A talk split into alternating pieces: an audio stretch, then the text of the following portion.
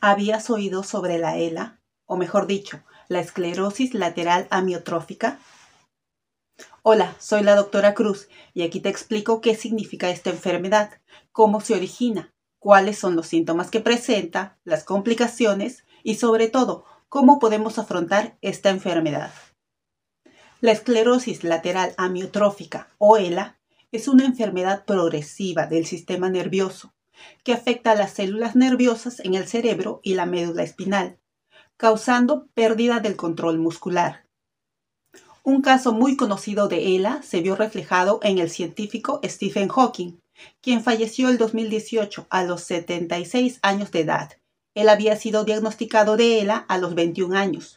Los médicos le dijeron que podía fallecer antes de que cumpliera 40, pero como en muchos casos, no siempre las estadísticas determinan el destino de una persona. Él perdió la voz a los 43 años, pero gracias a un dispositivo electrónico pudo seguir comunicándose e incluso pudo seguir publicando libros y dando conferencias por todo el mundo. Pero ¿cuáles son las causas de la esclerosis lateral amiotrófica? La ELA afecta a las células del sistema nervioso que controlan los movimientos voluntarios de los músculos, como caminar y hablar.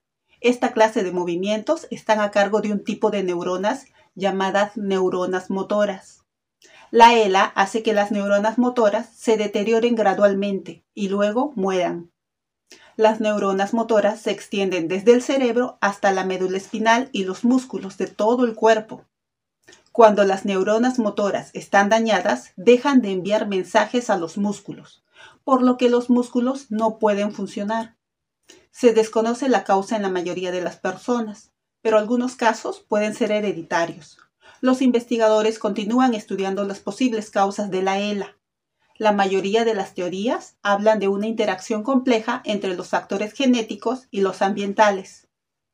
¿Cuáles son los factores de riesgo relacionados a la aparición de la esclerosis lateral amiotrófica? Entre estos factores tenemos el factor hereditario, entre el 5 y el 10% de las personas con esclerosis lateral amiotrófica la heredaron. A eso se le llama esclerosis lateral amiotrófica familiar o hereditaria. La mayoría de los hijos de estas personas con ELA familiar tienen un 50% de probabilidades de desarrollar la enfermedad. La edad. El riesgo de ELA aumenta con la edad y es más común entre los 40 años y mediados de los 60 años. Otro factor es el sexo. Antes de los 65 años, la esclerosis lateral amiotrófica es un poco más común en hombres que en mujeres, pero esta diferencia desaparece después de los 70 años. La genética. Algunos estudios que examinan todo el genoma humano encontraron muchas similitudes en las variaciones genéticas de las personas con ELA familiar y algunas personas con ELA no hereditaria.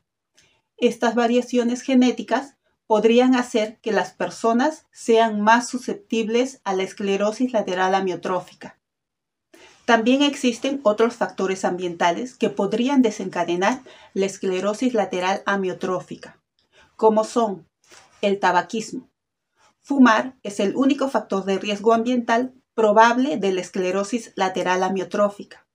El riesgo parece ser mayor para las mujeres, particularmente después de la menopausia. La exposición a toxinas ambientales. Ciertos estudios sugieren que la exposición al plomo u otras sustancias en el lugar de trabajo o el hogar podría estar relacionado con la ELA, aunque ningún agente o sustancia química ha sido asociada consistentemente con la esclerosis lateral amiotrófica. Servicio militar, los estudios indican que las personas que han servido en las Fuerzas Armadas tienen un mayor riesgo de sufrir de esclerosis lateral amiotrófica. No está claro qué podría desencadenar el desarrollo de ELA en estas personas. Podría ser la exposición a ciertos metales o productos químicos, lesiones traumáticas, infecciones virales y esfuerzo intenso. Síntomas de ELA. Los signos y síntomas de la esclerosis lateral amiotrófica varían mucho de una persona a otra, según qué neuronas estén afectadas. Suele comenzar con debilidad muscular, que se propaga y empeora con el tiempo.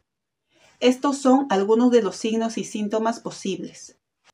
dificultad para caminar o realizar actividades diarias normales, tropezones y caídas, debilidad en las piernas, los pies o los tobillos, debilidad o torpeza en las manos, dificultad para hablar o problemas para tragar, calambres musculares y espasmos en brazos, hombros y lengua, llanto, risa o bostezos inapropiados, cambios cognitivos y de comportamiento.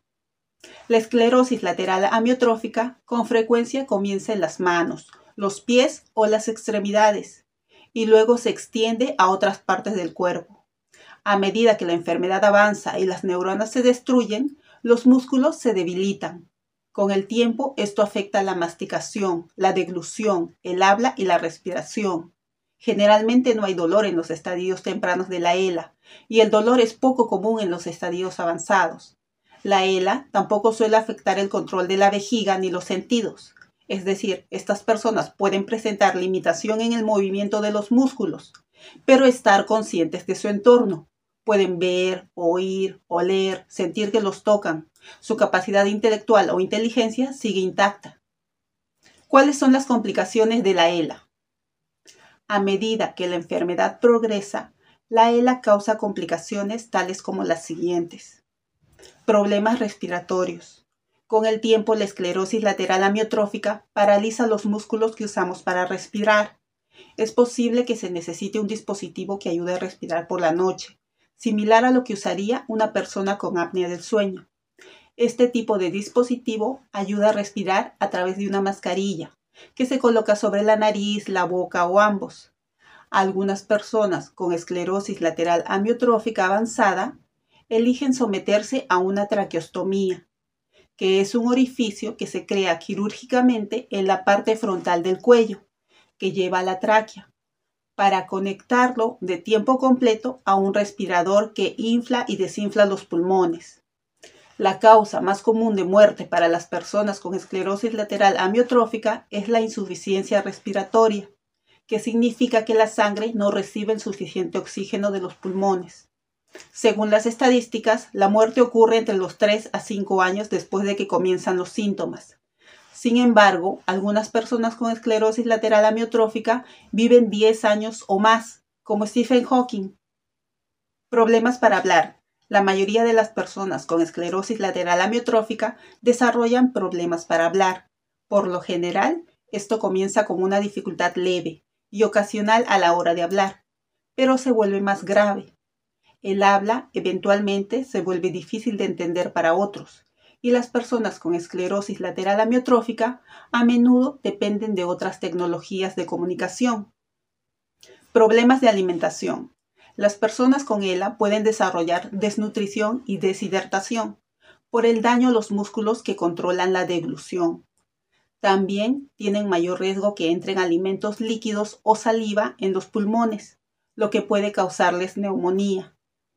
Una sonda de alimentación puede reducir estos riesgos y asegurar una hidratación y nutrición adecuadas. Demencia. Algunas personas con ELA tienen problemas con la memoria y la toma de decisiones, y algunas finalmente son diagnosticadas con una forma de demencia, llamada demencia frontotemporal. ¿Cuál es el tratamiento de ELA? Los tratamientos lamentablemente no pueden revertir el daño de la esclerosis lateral amiotrófica, pero pueden retrasar la progresión de los síntomas, evitar las complicaciones y hacerte sentir más cómodo e independiente. Es posible que necesites un equipo integrado de médicos capacitados en muchas áreas y otros profesionales de la salud para que te brinden su atención. Esto podría prolongar tu supervivencia y mejorar tu calidad de vida. La Clínica Mayo de los Estados Unidos nos recomienda las siguientes estrategias de afrontamiento y apoyo en pacientes con ELA. Ser diagnosticado con esclerosis lateral amiotrófica puede ser devastador, pero los siguientes consejos pueden ayudarte a ti y a tu familia a sobrellevar la situación. Tómate tiempo para asumirlo. La noticia de que tienes una enfermedad que no tiene cura y que reducirá tu capacidad de movimiento y tu independencia es una noticia muy dura. Es probable que tú y tu familia atraviesen un periodo de luto y tristeza después de recibir el diagnóstico. Ten esperanza. Tu equipo de salud te ayudará a concentrarte en tus habilidades y en una vida saludable. Algunas personas con esclerosis lateral amiotrófica viven mucho más tiempo que los 3 o 5 años generalmente asociados a esta enfermedad. Algunas viven 10 años o más.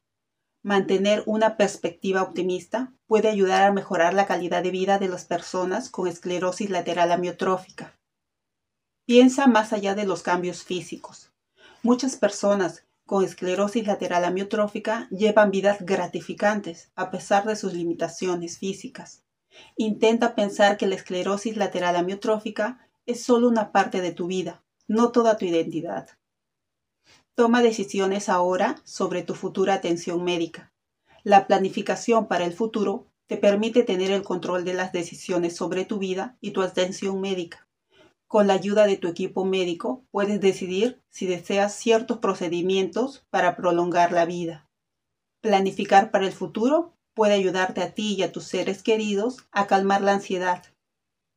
Si te gustó el video, compártelo. Y si tienes alguna pregunta, déjame un comentario y estate atento a nuestra siguiente clase.